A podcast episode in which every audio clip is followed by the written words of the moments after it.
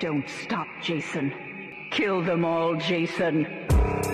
Hola, muy buenas, bienvenidos a Arras de Lona, la casa de los horrores. Estamos Alex Jiménez y Fede From Hell para hablar de la actualidad del mundo del Deathmatch Wrestling.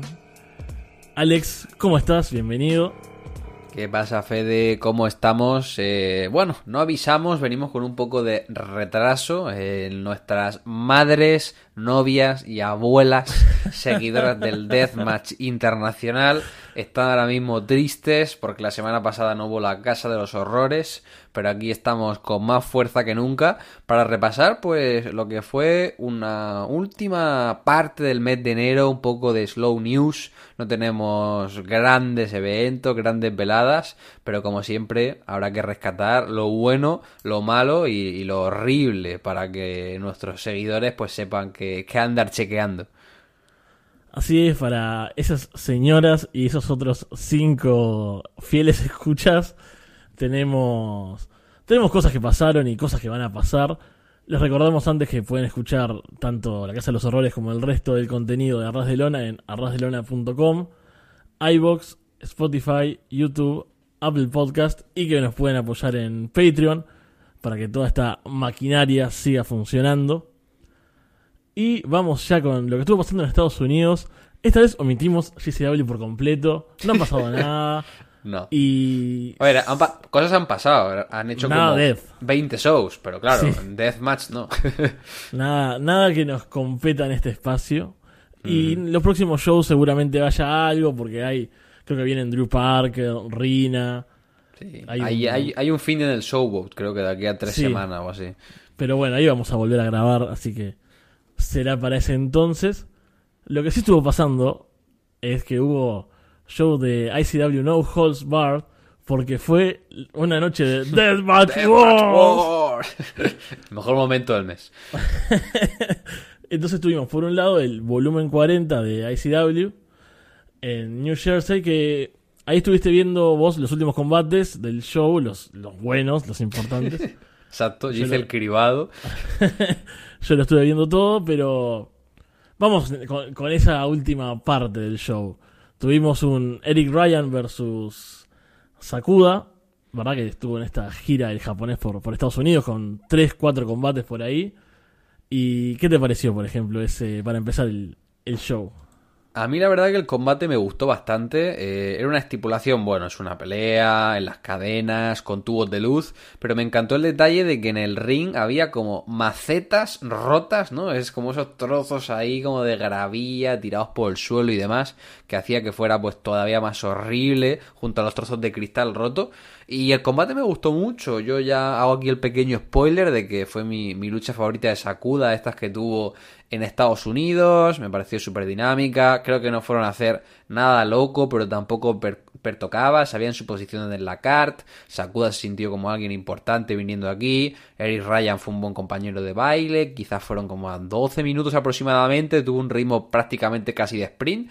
Y me pareció que estuvo medio creativo, ¿no? Hubo un spot ahí con Sakuda dándole con tubos para luego hacer como el slice bread desde lo alto de, de la esquina a Eric Ryan. Se estuvieron pegando duro, unos buenos suplexes. Me pareció una pelea bastante cumplidora y que, que fue un gran showcase para Sakuda, una nueva audiencia. Sí, estuvo bueno. Eso de, de Ryan ahora es como parte de su gimmick, ¿no? Que anda con las macetas por ahí. Y Ya no son tenedores, ya se cansó No. de clavarse en tenedores. Ahora está con, con eso y me gustó también esa, esa idea. Y sí, creo que de los combates de Sakuda fue el más. e- El mejor, ¿no? O sea, que capaz que otro tuvo spots más llamativos, pero. Pero bueno, sí, Eric Ryan es un gran compañero y. Y un buen combate en las cadenas también es difícil de tener, capaz, para una primera vez, ¿no? Eric Ryan está mucho más acostumbrado y creo que pudieron sacar algo muy bueno en ese contexto y es una de las empresas death del momento, así que es un, como decís, un buen showcase para, para Sakuda. Después hubo un Bull Rope match entre Matt Trimon y, y Hoodfoot, ¿no? Estos combates que están con la cuerda agarrados, con un, un cencerro también por ahí. Y bueno, este fue violento, ¿no? Mucha sangre. Obviamente sí un combate de Hoodfoot y Tremont. Va a haber sangre desde el minuto cero prácticamente, ¿no? O sea, Tremont es probable que llegue sangrando al ring. Su, cu- su cuerno de la frente le habrá explotado so- solo de hacer la entrada. Totalmente. Eh, lo que tiene este combate, ahora te, te paso a vos, que también sé que te gustó bastante, es eh, los bull rope de esos de las esquinas. Sí, es como con una regla, la regla de los strap matches, ¿no? De, de Ah. WWE, de tocarlo.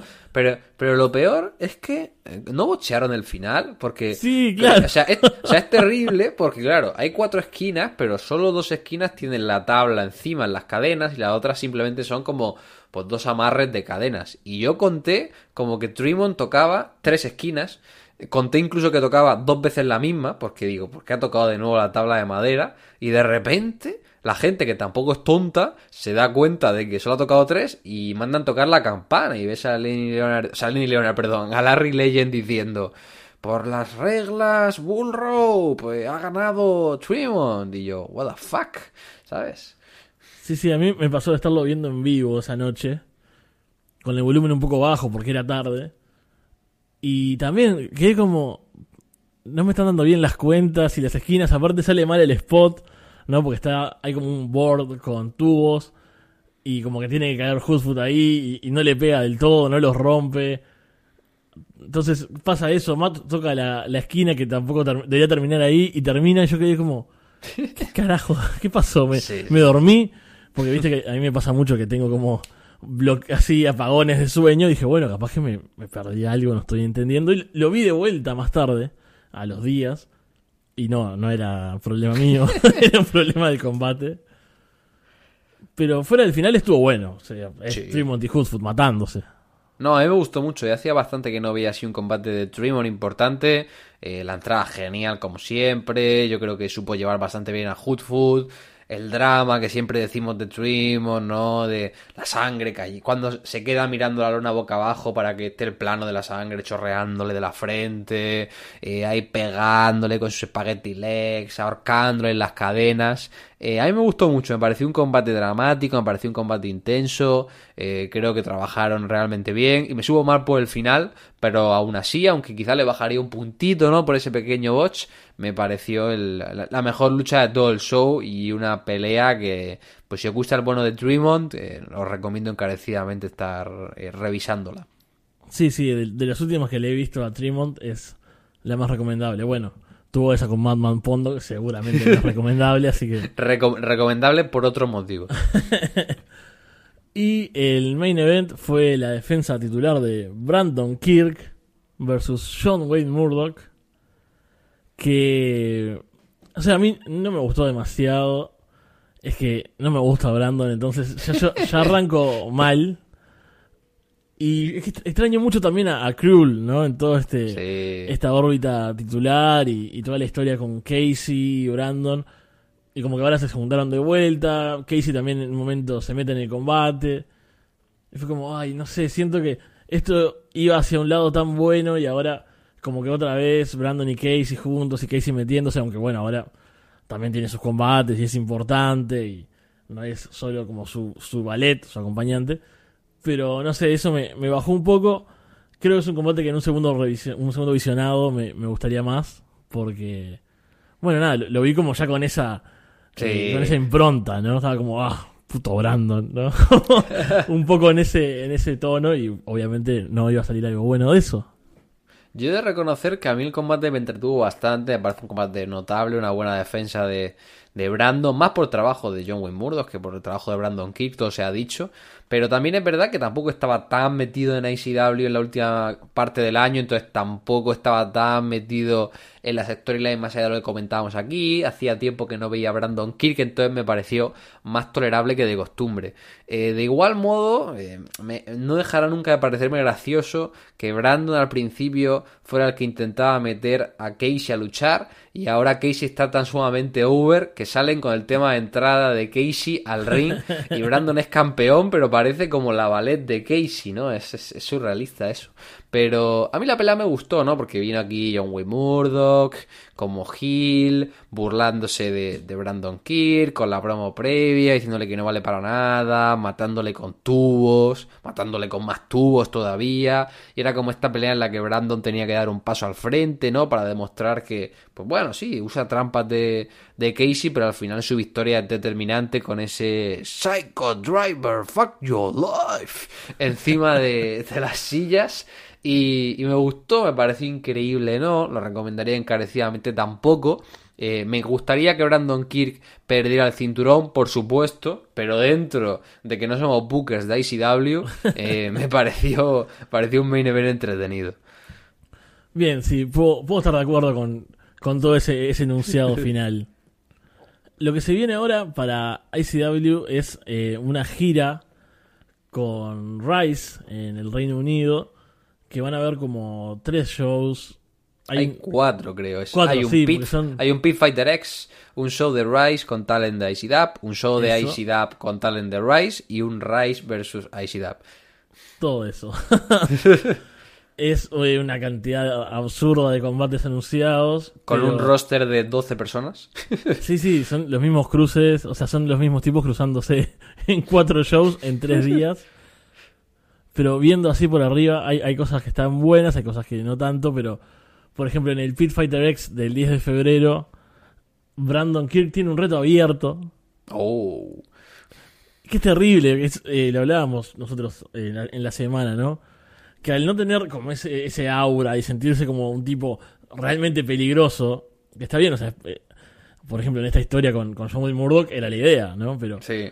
no sé, el reto abierto y, y ponen quién se animará a dar un paso adelante y enfrentar a Brandon. Es como, bueno, yo qué sé, cualquiera. Cualquiera del roster. O sea, Tommy Vendetta mismo, ¿sabes? Le, Claro. le pinta la cara a Brandon Kirk. Es que no tiene sentido. Entonces, bueno, no es muy llamativo. Pero después va a estar, por ejemplo, en ese eh, show Matt Tremont contra Clint Marguera, Casanova Valentine contra Big Show. Así que hay, hay un par de combates interesantes. En el volumen 41, el otro día, Brandon defiende sus dos títulos, porque recordemos que es doble, campeón, campeón. contra Clint Marguera. Bueno. Hay un Tremont contra Big Show, por ejemplo, también por ahí. En el show de ACW contra Rice, eh, no sé, tenemos a Danny DeManto contra Darwin, por ejemplo, ahí los big bosses de, de sus respectivas empresas. Eh, Matt Tremont contra Iceman, ahí combate de, de leyendas. Eso puede, esperemos que sea más un Tremont contra Hoodfoot y no tanto un Tremont contra Magnat Pondo, ¿eh? Así que hay, bueno, varias cosas. Saxon Huxley de, de Rice defiende el título contra Casanova Valentine. que- Combatazo.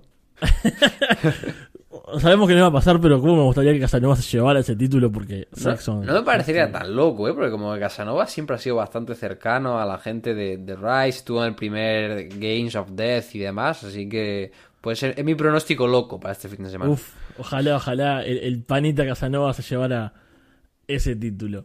Esos shows van a estar, eh, no van a ser en vivo, van a estar subidos en IWTV, creo que la semana siguiente.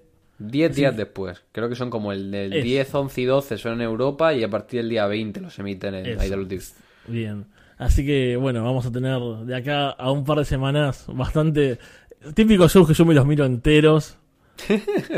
Y- Yo es que creo que esos no. shows eh, en casa se me harían muy repetitivos, como es con el mismo talent, ¿sabes? Sí. Es como que, uff, complicado. Pero bueno, ya está poniendo Dani Damanto en Twitter The biggest deathmatch weekend in the UK history, ¿sabes? Es como increíble. Qué, qué grande, Dani. y para cerrar con noticias, que esto, bueno, vamos a hablar ya entrado marzo y demás, pero ICW se va a New Jersey en el WrestleMania Weekend. Van a estar con RPW y H2O haciendo varios shows ahí, así que ante la ausencia de Deathmatch que va a haber en CCW, por lo visto, Porque el Vamos. Ukrainian Cultural Center, recordemos que no les dejó usar cristal, les dejó como el primer mes, pero con el nuevo dueño del local, pues no, no habrá deathmatch. Puede haber hardcore, puede haber sangre, fuego, pero no cristal. Así que sabemos que va a haber Deathmatch en ese fin de semana, aunque no sea en New Jersey, que nos da lo mismo porque vamos a estar en nuestros respectivos países nosotros. Así que, sea donde sea, podemos verlo. si hablamos de las Deathmatch Wars, hablamos de ICW por un lado y hablamos de su contendiente, que es XPW, que celebró ese día el We're Not Your Kind. Que voy a hacer un breve pasaje por la parte horrible y después vamos a lo bueno, que es lo que vos viste, porque es, es básicamente Perfecto. nuestro, nuestro rol acá, ¿no? que yo miro cualquier cosa y, y vos mirás lo interesante. Ilústranos, Eso- Fede. El show fue, fue espantoso al principio, o sea, tuvo una cantidad de combates horribles. Desde el pre-show con el Soul Taker, que es una Ah. especie de Undertaker Sí. eh, afro gigante, que hizo un chiste con la N-word ya al principio y, Madre mía. chiste con Benoit, ¿no? 2023, el tipo diciendo algo como, ah, dicen que tu estilo es como el de Chris Benoit, yo te voy a dejar como él, pero al final, o algo así, no sé. Madre mía. Vaya poeta. Después, eh, Stage Sin Supreme tuvo un combate bastante malo. Estuvo JJ Escobar, ¿no? Este gran personaje de los stunts, más que nada. Sí. Que tuvo un combate, un triple threat ahí, una triple amenaza con dos tipos más que no me acuerdo ni quiénes eran, no los anoté. Nunca los había visto en mi vida. Que tuvo unos spots horribles y muy mal filmados. Que eso es algo que nos molesta mucho, que lo hemos hablado en otras ocasiones. Vas a hacer un spot con una motosierra, porque es como que en un momento le ponen como una motosierra en el brazo. O sea, no, no le cortan con la motosierra, ¿no? Sí, No le ponen claro. el filo contra el brazo, pero como que se le apoyan lateralmente y otro la Sí. patea, como para que, no sé, lo lastime ahí, pero muy mal filmado. Hay spot con el Whit Walker mal filmado. Es como, ¿por qué estos tipos están haciendo spots horribles y ni siquiera los puedo ver bien? ¿Y por qué en una three-way random sacan un With Walker y, y una motosierra, ¿sabes? Claro, unos tipos que no sé quiénes son ahí matándose. Horrible. Pero tuvimos. Ah, voy a, voy a pasar al main event, así termino Vale. con esta parte. El main El main event event era la revancha más esperada del año. era Slack defendiendo el título de King of the Deathmatch contra Necro Maga Butcher. Que ahora no lo tengo, pero bien, el. Ay, la, la estipulación era maravillosa. Era como que no, no, no había tablas, o sea, eran con las tablas descubiertas, paneles de vidrio, ¿no? Estaba ahí. Sí, tablas descubiertas, no rope board wire, un montón de vidrio, fucking ¿Cuánto, tarda- cua- ¿Cuánto tardaron en armar eso, Fede? No sé, muchísimo. También yo me quedé despierto. Lo tuve ahí como una hora, no sé. Y pasaban videos y después volvían a la arena y los tipos armando todavía. Yo dije, bueno, esto va a ser mía. una carnicería, ¿no? Pero no. Lo fue un poco, pero. Ah, bueno. O sea, hubo mucha sangre, necro todo roto. Hicieron el típico brawl por toda la arena. Sí. Hay un momento que Slack empuja a Necro contra los alambres, los alambres ceden y Necro se cae de espaldas hacia afuera, queda ahí todo tirado un buen rato. Y ahí se desmadra todo porque los eh, Maga, estos, el, el equipo de. Los Mega Maga, el equipo de Necro Butcher, que es eh, Sí. Hardcore Hillbilly, eh, un árbitro y una mina, ahora no me acuerdo, Jasmine St. Clair, creo que es, algo así Todo mal. todo mal. Empiezan a intervenir todos de formas horribles. Slack los empieza a matar. Hay un momento, esto es eh, un momento top. Está Necro haciéndole un figure four a, a Slack. Y viene el hardcore. eh, el hardcore Hillbilly, este, que es un tipo muy grande, ¿no? Un, un obe- obeso. Tiene que entrar a hacerle splash en la, en la llave, ¿no? En las piernas Sí. de Slack. Pero el tipo se ve que no está en su lugar donde tiene que estar en el momento. Y se ve que Slack le hace como gesto de vení, vení, dale. O sea, Slack está recibiendo la llave tirado en el piso, en la, en la tabla, ¿no? Ah, ah, haciendo así, y de repente se, le, se incorpora, hace el gestito de dale, dale. Y ahí viene corriendo. Ni siquiera eso estaba haciendo bien el tipo. Madre mía. Y repite La- como cuatro veces el spot. O sea, se para, hace un splash, se para, hace un splash, que ya pierde el efecto, ¿no? O sea, debería ser fuerte que un tipo, no sé, no sé cuántos kilos se le tira arriba y ya está. O sea, pero Sí, no, sí. lo hace 500 veces y aparece Masada a salvar a Slack. y Slack tira también a esta chica por encima de los alambres y queda todo mega muertos afuera. Gana Slack, retiene. ¡Oh! ¡Qué horror fue todo eso! La, la estipulación es Expose boards, no rope, barbed wire, sheets of glass, maximum bleeding, fucking deathmatch. Hermoso nombre para un combate tan horrible. Terrible. XPW, siempre pionera en el deathmatch americano. Lo que sí estuvo bueno, y ese sí lo viste por suerte, es Drake Younger contra Big Fucking Joe. Estuvo bueno, la verdad. Estaba viendo el combate, me estaba gustando y recuerdo que estaba con mi pareja, con Miriam, y le dije, qué pena que Drake Younger sea tan facha que le echaron por facha de una empresa de fachas. O sea, es terrible lo puto nazi que es Drake Younger para lo bueno que es luchando, ¿no? Eh, porque como estuvo muy bien, la verdad, el tío está en un estado de forma tremendo. Anabolizantes aparte, tiene muy buen cardio, se nota Sí. que estaba siendo referita en WWE, me gustó mucho el combate que tuvo con Slack. Este combate, el combate que tuvo con Masada igual, esta pelea con Bijok estuvo buena, la estructuraron bien, fueron poco a poco, rompieron unos cuantos paneles de vidrio, se pegaron con tubos, incorporaron los tubos en los spots de forma bastante creativa, Big sintió potente, eh, Drake que se llevó la victoria, parece que lo están bildeando, yo creo que eventualmente pues le quitará el título o a Masada o, a Slack, yo creo, o igual lo dejan como esa special attraction de, de Meet Uppercut, pero gran combate y yo espero que, bueno, que Big Joe siga con estos buenos combates y sobre todo que Big Joe, pues ahora que está tan fiel, por así decirlo, a XPW, que vuelva también a GCDAP y vuelva también a, ICDAP, porque creo que es un talentazo y, y me apena, ¿no? Que se quede aquí en XPW, que a fin de cuentas no, no lo puede ver tanta gente luchar. Sí, es una lástima eso porque es un gran talento, siempre es muy divertido de ver. Y tiene esa, esa intensidad, es como, no sé, arrollador, ese estilo de combates que, que es un tipo que siempre va a ser entretenido, pero además que estructura bien, o sea, que tiene, aplica bien los movimientos, no es solo, solo el estilo, no sé, destructivo, por ejemplo, sino que te puede dar violencia, pero que, que te deje algo también de combate, así que Sí. también estoy, estoy igual, me gustaría ver a Big Show con, con otras empresas cuando va a Estados Unidos, a ver qué tal le va. Eso fue más o menos lo, lo llamativo de este show. Después eh, va a volver, ahora este mes, ya en un par de semanas, XPW con Pleasures of the Flesh, que va a estar Lou Nixon también del Reino Unido, debutando en la Uh. empresa contra Drake Younger. Debutando en la empresa y debutando en Estados Unidos, Sí. diría Lou Nixon. ¿eh? Así que está interesante también ahí. Drake seguramente le dé un, un muy buen combate. Hay un, un, eh, un segmento que seguramente va a ser las delicias de, de todo el mundo, que es Kat Martini va a conducir un Miss Extreme. Uf. Imagínate eh, cancelándose. como dicen las camisetas de algo así como no puedes cancelar lo que ya está cancelado, algo así. Viste que XPW tiene un merchandising muy tonto. Sí, la verdad que... Y muy feo también, todo y se ha muy dicho. feo. Pero van a estar los Faces of Death, Masada y Slack contra Necro Butcher y un compañero misterioso. Ojo, ¿eh? A ver quién, quién podrá ser. Porque siendo XPW, no sabes qué puede pasar. O sea, O sea, seguramente sea una mierda, ¿no? O sea, Sí. siendo XPW, la, la duda es, ¿con qué mierda me sorprenderá Rob Black? algún Yayo. Pues no sé, ¿no? Es que amigo de, de negro, no, no tengo ni idea de quién puede meter, la verdad. ¿Te imaginas que es, es compañero sorpresa y es Hillbilly Jim, ¿sabes? O sea, es simplemente su, su tag partner normal.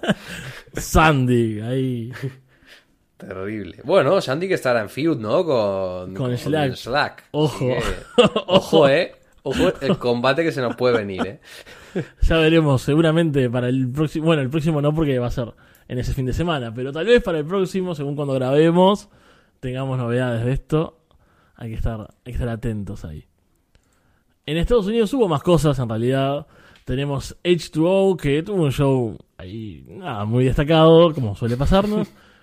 pero que tuvo a Sakuda también en este recinto donde hacen los shows, ¿no? En ese. No, no, no puedo decir la arena, ¿no? Al lugar de H2O. En un garaje. En el, en el que, bueno, Trimont sangró de una forma horrible, por ejemplo, más temprano, en un combate normal. O sea, hay una foto, viste, que está que se le sale, se ve el chorro de sangre Sí. eh, siendo Que yo- como me, una encantaría que un, me encantaría que un médico, o bueno, la, la madre de alguno de nuestros oyentes que fuera doctora en su juventud, nos explicara eh, por qué sale la sangre a chorro, ¿no? Siempre me ha, me ha dado mucha curiosidad. Yo- recuerdo que a Ricky Saint Page le pasaba a veces también, que de repente como que se cortaba ahí y se- como parecía que fuera como la- las mangueras, ¿no? De cuando Sí, hacen los sí. efectos prácticos, ¿no? Una película de terror. Siempre me, me- me dio curiosidad cuál es la explicación genética para todo eso. Pero el bueno de Sakuda tuvo un combate contra Neil Diamond Cutter, que a mí me gustó. Te gustó Tal mucho, Fede. me gustó no mucho. te escondas, Fede. Explícanoslo. A- a- te gustó como a la mayoría de gente. ¿eh? Sí, me gustó mucho, tal vez. eh, obviamente tiene el spot este en el que Sakuda pone sus, sus pinchos, estos como, de, Sí. como de brochet, no sé cómo. Sí, de brocheta, digamos aquí. Se los pone, pero además de hacerlo en, en los cachetes, en, en las mejillas, como suele hacer atravesando la boca, se los atraviesa como por la nariz, le pone tres en total. Y es una imagen maravillosa que a mí me generó como horror cuando la vi y horror eh, en un sentido bueno, ¿no? Como alguien Sí. que le gusta el horror. Entonces, creo que eso me hizo subirle mucho al combate. Pero además, hacía tiempo que no veía a Neil Diamond Cutter.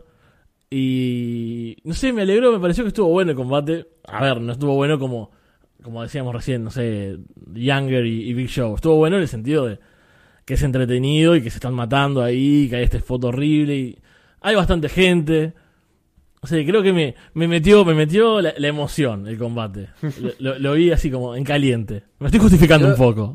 No pasa nada, Fede. Defiende tu opinión, que no te condicione el resto. Eh, yo fui a verlo con ganas. Me gusta Sakuda, NDC me gusta también. Edge tuvo no tanto. Pero la verdad que la pelea no me gustó nada. No, no voy a esconderme. Eh, fueron como 18 minutos. Ya empecé como tú viendo a Brandon Kirk enfadado, porque escuché al parguelas del comentarista de H2O, ¿sabes? Sakuda luchar, y se le ocurre decir, bueno, Sakuda, Sakuda no es una estrella, Sakuda podemos decir que es una leyenda del deathmatch japonés. Y yo pensando, Sakuda tuvo su primer combate prominente en 2019 contra Takeda en su día en Big Japan, o sea, lleva cuatro años siendo un deathmatch wrestler relativamente decente, ¿no? En 2021, 2020 que llega a Freedoms y tal, pero no, no sé, ya me parece una sobrada. Overhyping típico de los Yankees. Eh, y el combate, a mí Sakuda me gusta, pero lo vengo comentando ya hace un tiempo, que yo pienso que es un tipo que lo hace bien, pero creo que es una persona que todavía tiene que encontrar su personaje, que quiere contar más allá de esas locuras, ¿no? De los palos de brocheta y demás, y cuando no tiene a alguien que le guíe, yo creo que le cuesta un poco, entonces como que se la pasó 10 minutos de hit como Hill dando una paliza a, a Neil Diamond Cutter, luego hacen el spot horrible, y luego al final pues sí que acaban bien, creo que desde el spot horrible al final mejora, sí que tiene un poco más de ritmo, se vuelve igualado, Neil Diamond Cutter pues le tiene que ser las chinchetas, los tubos, se sube a hacer el splash y demás y queda bastante visual, creo que tiene una secuencia final bastante potente, pero en su conjunto es de estos casos de combates que siempre digo que siento que están pasando cosas completamente inconexas. Veis a hacer cosas, a Neil vendiendo, de repente le tocaba hacer algo, paraban y así, entonces me pareció bastante mediocre. Además que Neil Diamond Cutter me da penilla verlo, o sea, nunca ha tenido un buen físico, mal. pero ahora siento, ahora le veo y sinceramente, con todo el respeto del mundo, sé que no me está escuchando Neil Diamond Cutter, pero tiene cara de persona enferma, sinceramente. Más que de enferma, de no estar sana. Estar Entonces, sí. no, no me puedo meter, lo siento, no me, me cuesta tomármelo en serio, porque es que está excesivamente delgado, pero no delgado de fuerte, delgado de que el pobre sube en Twitter diciendo "El- me da mucha pena reírme de estas cosas, porque el tipo lo pone de buen corazón, pero pone, eh, desde hace unos años empecé la tradición de eh, cuando tengo un combate importante tomarme mi victory dinner o algo así, y su victory dinner son cuatro nigiris y un arroz tres delicias del chino de la esquina. O sea, tiene muy mala pinta. Si tu victory dinner es eso, pues ya sabes un poco de, de qué palo va. Así que respect en, en. Me acabas de romper completamente. Con esto, lo peor es que yo había- habíamos visto ya ese, ese tweet y, y sí, es como, es como con pena, ¿no? Porque en realidad Sí, sí. Bueno, habíamos visto, no seas cabrón, me lo pasaste tú, Fede, no te lo pasé ni- yo eh, quiero quedar como el tipo bueno en este momento. Claro. Sí, sí. eh, eh, estoy completamente quebrado. Estoy completamente quebrado. Bueno, eh, también Neil Diamond Cutter también tiene, se lastimó el brazo.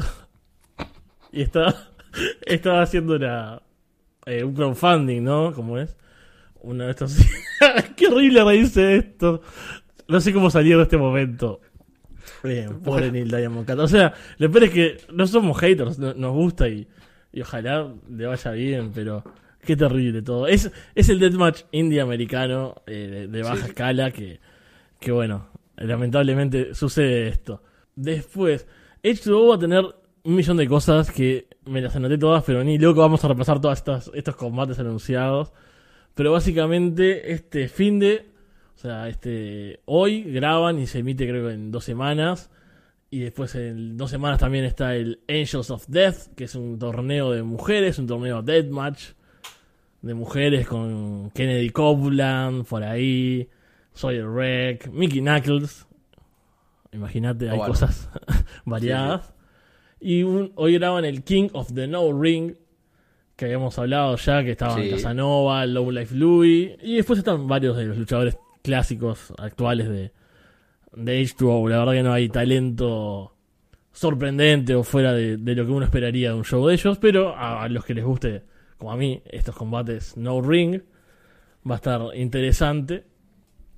Y para cerrar con Estados Unidos, podemos hablar de lo que se viene, porque aún no lo hemos visto, de Circle Six, que están con estos eventos de Seven, sería, ¿no? Es bien.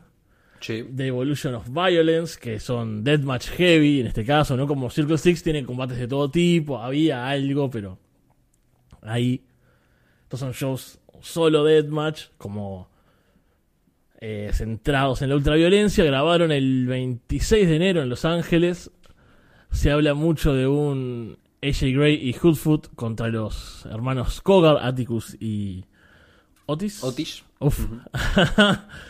y bueno, ¿vos viste algo? ¿Viste algún video? Hay algunos clips por ahí, pero... Sí, vi algunos clips y se parece súper, súper death heavy, la verdad, se ve bastante violento. Eh, salieron bastante hypeados, como Atticus Kogar diciendo que volvía a sentirse vivo y que volvía a tener la llama y demás. Y tenía fe de que lo subieran, ¿no? Para poder grabarlo, pero lo grabaron ya hace como 15 días, todavía no está en IWTV. No sé si tú sabes cuándo va a hacer tape o no dijeron nada. Sí, estuve buscando eso. Creo que es la próxima semana que se estrena en, en Vale. IWTV. Pues ya estaremos comentándolo y yo creo que estará bueno. A mí Circle Sex cuando hacía Deathmatch al principio me gustaban las cositas que hicieron y lo poco que vinieron haciendo, como aquel Eric Ryan contra Aeroboy, siempre está bueno, así Sí. que bueno, todo, todo lo que sea añadir combates de calidad al schedule, pues bien recibido. Y van a estar también haciendo dos shows más de este estilo el próximo 11 de febrero en Indianápolis. Que va a estar Dale Patrick contra AJ Gray, por ejemplo. Hoodfoot contra Otis Kogar. Va a haber Kevin Giza, que lo vemos poco, Ah. pero que nos, nos había gustado bastante ya la- las veces que lo vimos contra Shane Mercer. Claro, bueno, el que pobre Kevin Guiza estaba en AW Mid South, pero este que cerró, pues anda, anda más perdido por el Midwest. Sí, total, total.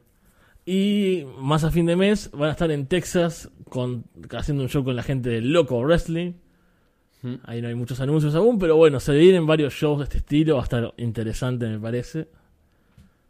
Así que vamos a estar esperando que salgan los shows de Circle Six, estos Seven Evolution of Violence. Y lo estaremos comentando por acá. Pasamos entonces a Japón, que no hay muchas novedades. La verdad Ahí que no. te, cedo la posta. Bueno, de Big Japan, por ejemplo, ¿qué ha pasado? Mm, Bueno, en Big Japan podemos decir como en GCW no ha habido mucho deathmatch o deathmatch relevante, así que nada de comentar. Hizo tape con edición multicámara aquel combate que ya comentamos, la defensa de Kamitani contra Ryuji Ito, y este entonces nada prominente. La Tag League por fin va a terminar el próximo 8 de febrero, son en Shinkiba las semis, que la verdad que al final eligieron bien, porque tenemos a los Astronauts contra los Crazy Lovers, Takeda y Sukamoto, y por otro lado a Kato Suzuki enfrentándose a Abdullah Kobayashi y Daiji Wakamatsu, o sea, Bien. probablemente son eh, lo- los cuatro tag más destacados de la Tag League. Ya sabéis que, bueno, como es un bloque Strong y otro bloque Deathmatch, las semifinales suelen ser mixtas y es la gracia, ¿no? Ver un equipo y otro enfrentándose. Y finalmente el día 13 de febrero, es decir, el próximo lunes, no el siguiente, en el Korakuen Hall será la final, así que veremos qué tal, estaremos ojeándolo, yo creo que estará bueno, y no sé, por ejemplo, una final Astronauts contra Abdullah Kobayashi y Daiji Wakamatsu, creo que puede estar súper divertida, Entonces, bueno, parece que, que Big Japan por fin acaba este torneo y estaremos pendientes a ver de, del field y de las fechas de Iliquitos de este año que recordemos nos interesa porque será Deathmatch Survivor que es este gran torneo de la división Death que hace dos años pues lo ganó Drew Parker no para empezar su, su camino hacia el estrellato en Japón. Sí, así es, por fin termina la, la Tag League se pueden dar unos cruces interesantes ahí vamos a estar mirando eso y bueno esperando entonces que, que Big Japan nos dé algo más de, de Deathmatch en los próximos meses.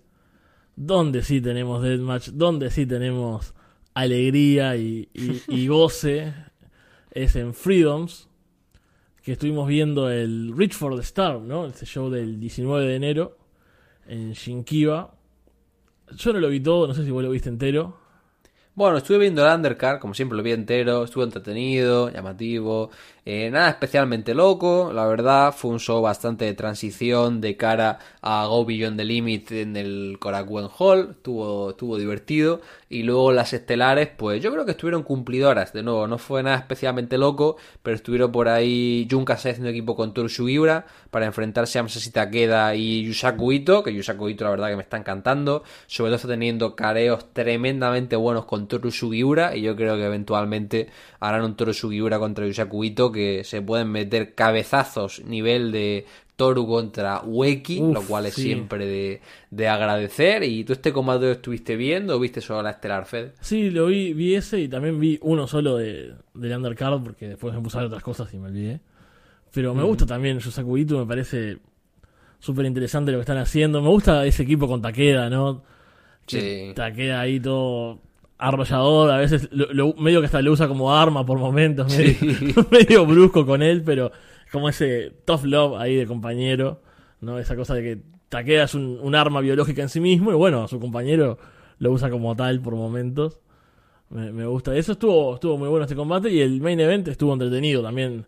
La lucha de ERE contra ERE, justamente. Estaban haciendo el blow-off, eh, Violento Jack, que salía con Fukimoto eh, para enfrentarse, bueno, a Huki, perdón, Fukimoto está retirado, siempre se me olvida, eh, para enfrentarse a Drew Parker y Kyumogami, nuestro amigo. Y la pelea estuvo buena, ¿no? Como que Jack empezó ya atacando a Parker desde el principio. A mí esta pelea a nivel estructura me gustó mucho. Creo que supieron mostrar bastante bien este conflicto ¿no? que tenían Jack y Drew Parker, Jack como líder de ERE y como Parker gana el título, se flipa, eh, tiene este problema de jerarquía, Jack se siente que le falta al respeto, como se muestra muy superior a Parker en todos los momentos, como fueron haciendo que todos los careos entre ellos se sientan especiales y finalmente pues eh, Violento Jack haciendo rendir a, Mogami con su llave de sumisión ante la atenta de mirar a Drew Parker, estuvo buena, tuvieron un careo posterior y, y nos vendieron por completo la pelea en el, en el Korakuen, que fue donde, donde saltó la sorpresa. No sé si quieres comentar algo de este main event de Shinkiba o nos metemos ya con el siguiente show. Sí, muy breve nomás. Eh, adhiero a, lo que dijiste. Me gusta mucho eso de Freedoms, de cómo eh, sin tanta parafernalia y con unos, algunos videitos como vemos a veces en la previa, y con estos combates múltiples previos, trabajando el, cruce entre campeón y su retador, ya es suficiente, ¿no? es esa imagen de de Jack haciendo la llave al final ahí a Mogami con Drew Parker estirando la mano desde ringside, ya está, ya más, los cruces que tienen en el combate, obviamente, pero te hacen dos o tres cosas, te dan un buen combate tag que es diferente porque no es los típicos singles, un tag, un tríos y ya te venden que en el próximo evento va a haber un combate titular y bueno, que lo vienen trabajando también bastante con esta cuestión de interna de ERE, así que quedé muy contento con este main event y bueno, con ganas de ver esto que se nos viene dentro de poco. Tenemos ese Go Beyond the Limit que se celebró el día 2 de febrero en el Korakuen Hall. Asistencia bastante baja para Freedom, como 450 personas estuvieron ahí en el, pabellón. No vendieron especialmente bien. Tampoco vendió especialmente bien el, el Takeda contra Drew. Entonces parece que Drew, aunque esté posicionado en el K-5 todavía no es ese draw de cara al público como pues, sí que lo fue aceptadamente Toru Sugiura en su largo importante reinado en Freedoms. Este show estará haciendo tape el próximo fin de semana, día 10 de febrero, así que lo estaremos comentando en el siguiente programa de la Casa de los Horrores, pero a destacar en la pelea estelar que Violento Jack en una pelea con paneles de vidrio y una pelea con las tablas descubiertas del ring. Derrotó a Drew Parker, acabó con sus cerca de 200 días de reinado y, y empata a Kasai como el luchador con más reinados de Freedoms con 4 Así que Violento Jack probablemente top 3 luchadores más protegidos eh, por Freedoms a nivel booking. Es un tipo que te puede ganar el título, no desentona, funciona bastante bien. Es como ya posicionaron a Drew, mantiene el conflicto interno, vuelven a Jack y yo creo que ahora lo interesante está en quién va a ganar el título después, ¿no? O sea, a, quién, o sea, ¿por qué utilizan a Jack para transicionar a qué persona, ¿no? No sé si estará regresando eh, Takayuki Ueki, que lo, estamos viéndolo ya cada vez participar más físicamente en el ring, no sé si se va a estar enfrentando eh, de nuevo a Takeda, sí, pero lo vimos hace poco, entonces me resulta bastante llamativo eh, el que van a estar haciendo con Jack en este cuarto reinado suyo. Sí, tengo mucho hype, primero por ese combate, este sí parece ser un buen combate de las tablas expuestas y los paneles de vidrio, no como el que hablamos más temprano. Así que tengo muchas ganas de verlo, ver esta victoria de Jack. Y también eso, ver qué se puede venir en el futuro en este reinado. Creo que Freedom siempre mantiene como esa frescura y nos tiene como con hype de, de lo que se viene. Así que contento con, con el resultado y, y eso, expectante de, para estar hablando en las próximas semanas de Freedoms. Ahí estaremos comentando ese Go Beyond the Limit que se emite el día 10 por Samurai TV y luego el día 15, apenas 5 días después en No Pain No Gain en Shinkiba, todavía no hay cartel, pero bueno, ya de cara a ese magno evento del Korakuen de marzo, así que Freedom como siempre, pues sigue todo girando y seguimos la verdad con bastante hype a ver cómo se construye ese camino al, gran show en el Yokohama Arena. Y con respecto al resto del mundo, no tenemos demasiadas novedades, no ha pasado aún mucho. Se vienen cosas. El DOA en TNT va a ser primeros días de marzo, pero faltan combates por anunciarse todavía. Capaz que esperamos un poco que esté más cerca. DMDU, los amigos de Australia, vuelven con dos shows en este mes. Y estrenaron en redes el Death of Meter, ¿no? para marcar con un código de colores qué tanto deathmatch se puede esperar de un, de un show. Así que va a estar bueno para nosotros, para estar atentos a ver qué tal, ¿no? Porque, por ejemplo, en el próximo se anuncia hay un Joel Bateman, bueno, hoy, capaz que ya fue por la diferencia horaria. Un Joel Bateman contra Jordan Samson eh, con alambres de púa, un reto abierto de Calen Butcher, pero capaz que más nada, solo dos. Capaz que hay otro show que tiene el Death of Meter más alto y un color rojo y tenemos 5 Deathmatch, por ejemplo. Parece que está interesante y siempre contento de que vuelvan los amigos de DMDU a hacer shows.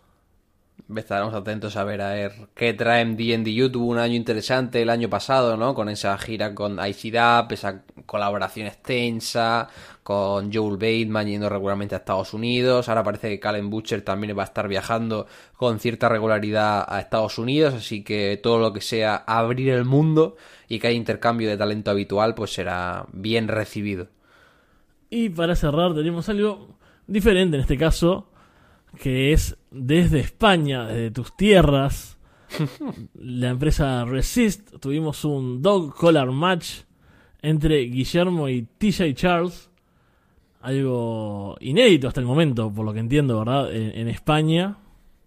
Sí, es la primera vez que se utilizaba esta estipulación y bueno, el evento era Anniversary 6, que es como el, gran show de temporada junto a Season Finale, que bueno, si recordáis, ya comentamos aquel Santiago Sangriento contra Rookie del Season Finale anterior, así que aunque no haya deathmatch en España, siempre que haya algo reseñable dentro de, lo violento, aquí estaremos comentándolo.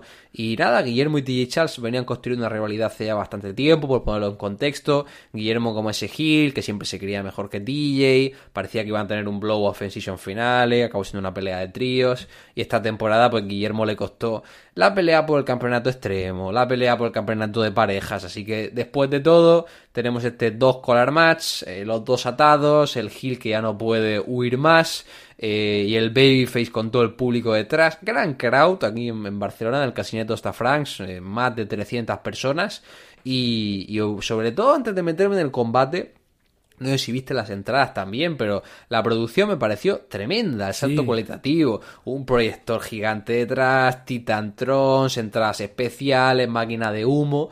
eh, que no es por fliparse, ¿no? Como nos gusta, pero sinceramente me parece una producción muy superior a la de muchas promotoras estándar en, en la escena independiente americana, ¿vale? Sí, totalmente. O sea, se siente como, como algo importante. Es algo que, que pagarías por ver y, y estarías tranquilo, ¿no? Si, Sí, si esto está en. IWTV, por ejemplo, ¿no? Si pones tu, tu suscripción, no desentona para nada. Se ve profesional y aparte después vamos a hablar de combate ahora, pero también está de muy buen nivel. El combate que, por cierto, podéis estar revisándolo en el canal de YouTube de Resist Pro Wrestling, si lo buscáis, o directamente Guillermo versus T. Chas encontráis esta pelea de collares de perro. Y a mí me sorprendió para bien, porque sí que es verdad que a mí Guillermo me gusta mucho, es probablemente el luchador español que, que más hype me da a día de hoy, creo que es uno de los tipos más regulares. Pero bueno, no tenía dudas de cómo se iban a mover una estipulación así diferente. Sí que vimos a T. Charles en un Bloodsport contra Easy el año pasado bastante bueno. Vimos a Guillermo en un hardcore con Santiago Sangriento también divertido. Pero a mí este combate, sinceramente, me pareció un gran combate. Y no un gran combate eh, para wrestling español, me parece un gran combate en términos de wrestling puramente dicho. Creo que es una pelea con una estructura clara, con un odio, se construye muy bien los high spots, los comebacks del el babyface están muy bien marcados.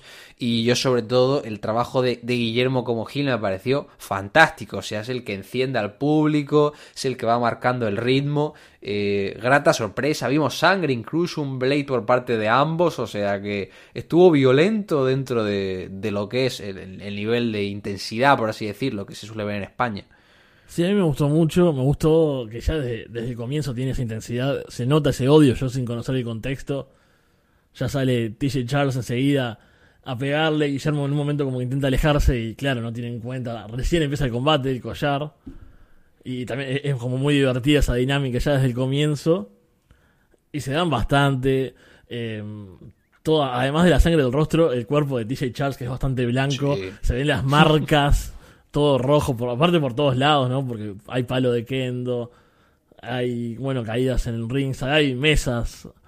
Entonces es bastante violento, pero tiene una intensidad eh, que se siente, que te compra, ¿no? Se siente natural. Es como, Sí, no sé de dónde viene, pero yo los estoy viendo y estos tipos se odian.